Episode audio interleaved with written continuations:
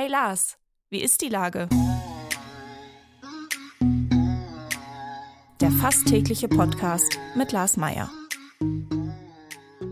Wie ist die Lage? Unser fast täglicher Podcast als Kooperation von der Mopo und der Gute-Leute-Fabrik spürt tagesaktuellen Fragen nach. Mein Name ist Lars Meyer und ich rufe fast täglich gute Leute aus Hamburg an. Heute befrage ich den Geschäftsführer der Hamburger Energiewerke, Christian Heine. Ahoi, Herr Heine. Hallo, Herr Meyer, grüße Sie. Lieber Herr Heine, äh, der N-Club findet in dieser Woche, unsere Nachhaltigkeitsveranstaltung der Gute-Leute-Fabrik, muss ich dazu erklären, äh, im Energiebunker in Wilhelmsburg statt. Was ist ein Energiebunker? Ein Energiebunker ist tatsächlich ein umgebauter Bunker. Äh, das haben äh, Kollegen von Hamburg Energie, mit denen wir vor zwei Jahren ja fusioniert sind zu den Hamburger Energiewerken, in Wilhelmsburg errichtet, um tatsächlich äh, Wärmeversorgung nachhaltig zu gestalten, klimaneutral zu gestalten. Das ist eines der ganz, ganz wesentlichen Erzeugungsstandorte in Wilhelmsburg und versorgt dort ganz, ganz viele Mehrfamilienhäuser mit nachhaltiger Energie. Das ist eine ganz fantastische Idee, wie ich finde. Man fragt sich ja, warum das vielleicht nicht auch sogar mit dem Bunker an der Feldstraße passiert ist. Weil ich weiß nicht, der wird zwar schön grün, aber Energie liefert der nicht, ne? Das ist da, glaube ich, nicht vorgesehen. Ich glaube, der, der Bunker in der Feldstraße, glaube ich, hat andere Zwecke. Ähm, ich glaube aber, Nachhaltigkeit spielt da auch eine große Rolle. Das Besondere in Wilhelmsburg ist allerdings tatsächlich diese riesengroße PV- und Solarthermieanlage auf dem Dach. Ähm, die ist natürlich, äh, nutzt natürlich die gesamten Flächen des Bunkers und sorgt dafür, dass wir da äh, nachhaltige Energieversorgung für Wilhelmsburg gestalten. Gut, also die Energieversorgung für Wilhelmsburg ist gesichert. Wir alle haben vor einem Jahr große Sorge gehabt, in den Winter zu gehen und möglicherweise ohne äh, Heizung und Wärme und Elektrizität äh, dazustehen.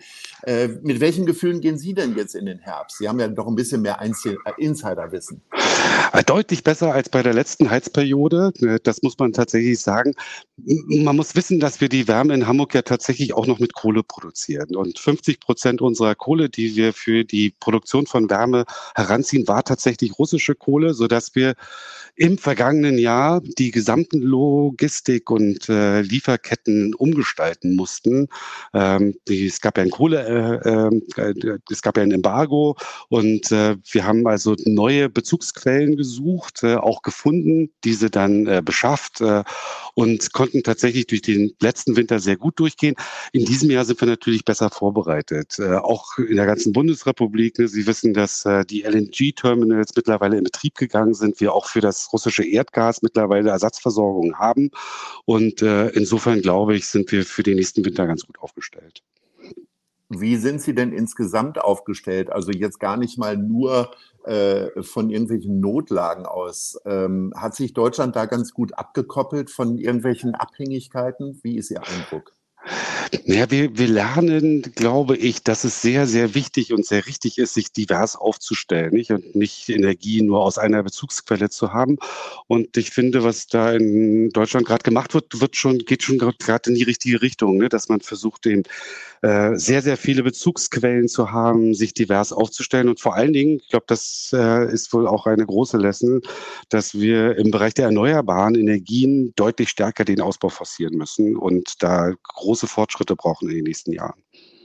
Aber da gehen Sie ja tatsächlich hier in Hamburg äh, wunderbar mit gutem Beispiel voran. Da kann sich wahrscheinlich der grüne Herr Habeck noch einiges abgucken. Denn in Wilhelmsburg haben Sie auch schon wieder irgendwas gebaut, was äh, äh, tatsächlich einen sehr komplizierten Namen trägt. Es ist eine Geothermieanlage. Was ist eine Geothermieanlage? Ja, wir haben tatsächlich in ähm, Wilhelmsburg eine Geothermieanlage errichtet und dort ein Bohrloch abgetäuft auf eine Tiefe von 1500 Metern und ähm, holen dort ähm, 50 Grad warmes Wasser an die Oberfläche äh, und äh, haben dann eine Wärmepumpe installiert dort, ähm, um das auf die betriebsnotwendigen Temperaturen äh, für die Wärmeversorgung anzuheben und versorgen damit weitere Haushalte. Ich glaube, äh, bis zu 6000 in Wilhelmsburg äh, über diese Geothermieanlage. Wirklich ganz tolles Projekt. Okay, abgesehen davon, dass ich es falsch äh, betont habe, fängt das aber erst in, im Frühjahr 2025 an. Also die Tests sind jetzt gut und äh, warum braucht man jetzt noch so lange, bis das so richtig läuft? Ja, man muss natürlich gucken, dass wir diese Wärmepumpe dort noch errichten. Äh, und dann geht es natürlich darum, dass wir diese Geothermieanlage einbinden. Stichwort Energiebunker, den haben Sie schon gerade angesprochen. Der Energiebunker ist auch eine Energiezentrale. Das heißt, diese geothermische Wärme wird äh, dort äh, auch in das Gesamtsystem erst eingebunden. Ja, und dann geht es in die Wärmeversorgung. Jetzt haben wir zweimal über Wilhelmsburg gesprochen. So oft habe ich noch nie in einem Podcast über Wilhelmsburg gesprochen. äh, ist das, ist das, wird das jetzt zu so einem äh, äh, Energievorzeigestadtteil? Das weiß ich nicht. Also es wird zumindestens, glaube ich, ein zweites Stadtnetz. Neben dem großen Fernwärmenetz, äh, das wir im gesamten Stadtgebiet betreiben, ist das eben ein, ein weiterer äh, Ortsteil, der in Hamburg damit äh, dann auch nachhaltig versorgt werden kann. Aber zu Ihrem Stichwort ist natürlich wichtig, ne, der Ausstieg aus der Kohle. Das ist das große Dekarbonisierungsthema, was wir gerade bewegen. Das heißt, die beiden Kohlekraftwerke, das eine, was wir in Wedel haben und das andere, was wir in Tiefstark haben, tatsächlich in den nächsten Jahren zu dekarbonisieren. Und da liegt momentan auch der ganze Schwerpunkt unserer Arbeit. Gibt es denn noch andere Stadtteile, wo solche Zukunftsprojekte schon erprobt werden oder in Gang, äh, in, in Betrieb genommen wurden? Ja, wir haben, äh, wir versuchen natürlich äh, zunächst einmal das Erzeugungssystem zu dekarbonisieren äh, und damit im Grunde genommen den fossilen Brennstoffeinsatz bei der Produktion der Kohle äh, sehr stark zu reduzieren. Und dafür bauen wir ja auf der Dradenau, das heißt also im Hamburger Hafen, den Energiepark Hafen.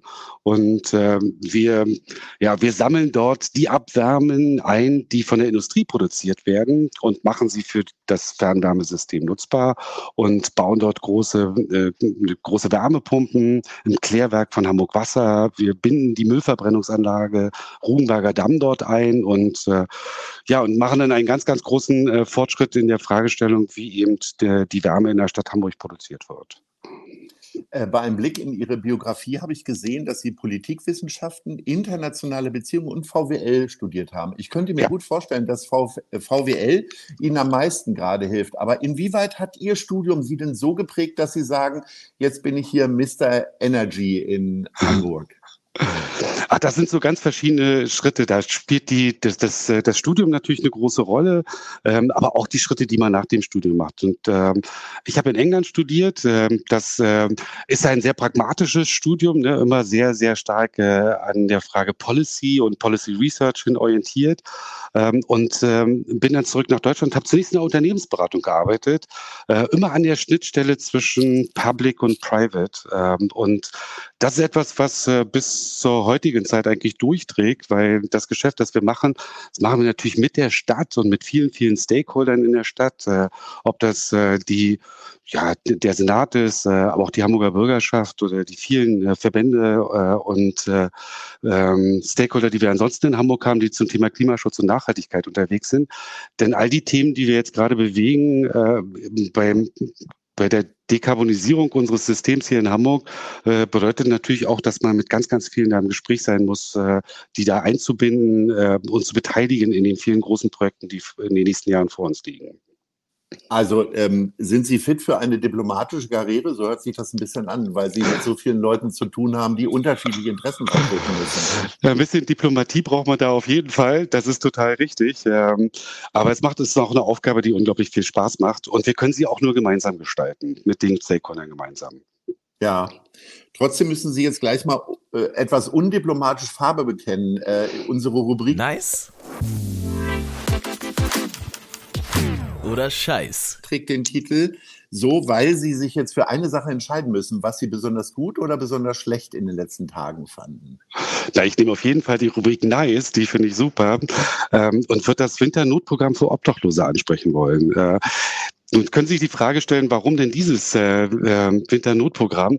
Naja, Wärme ist ja in unserer DNA. Das ist unser Kerngeschäft. Äh, und es sind in der Regel die Obdachlosen, die davon nicht partizipieren. Und deshalb fand ich es richtig großartig, dass bei unseren letzten Festen in der Company unsere Mitarbeiter tatsächlich für diese Initiative gespendet haben.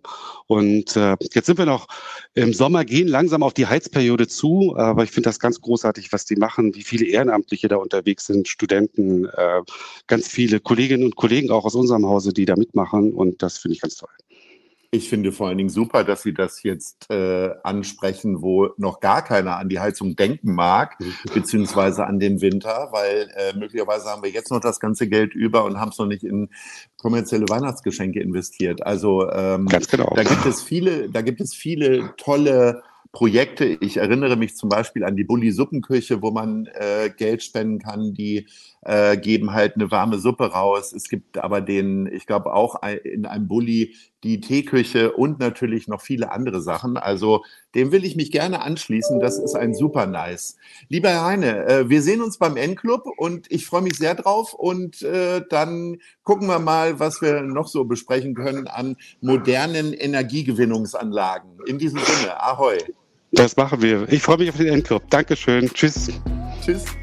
Dieser Podcast wird präsentiert von der Gute-Leute-Fabrik, der Hamburger Morgenpost und Ahoi Radio.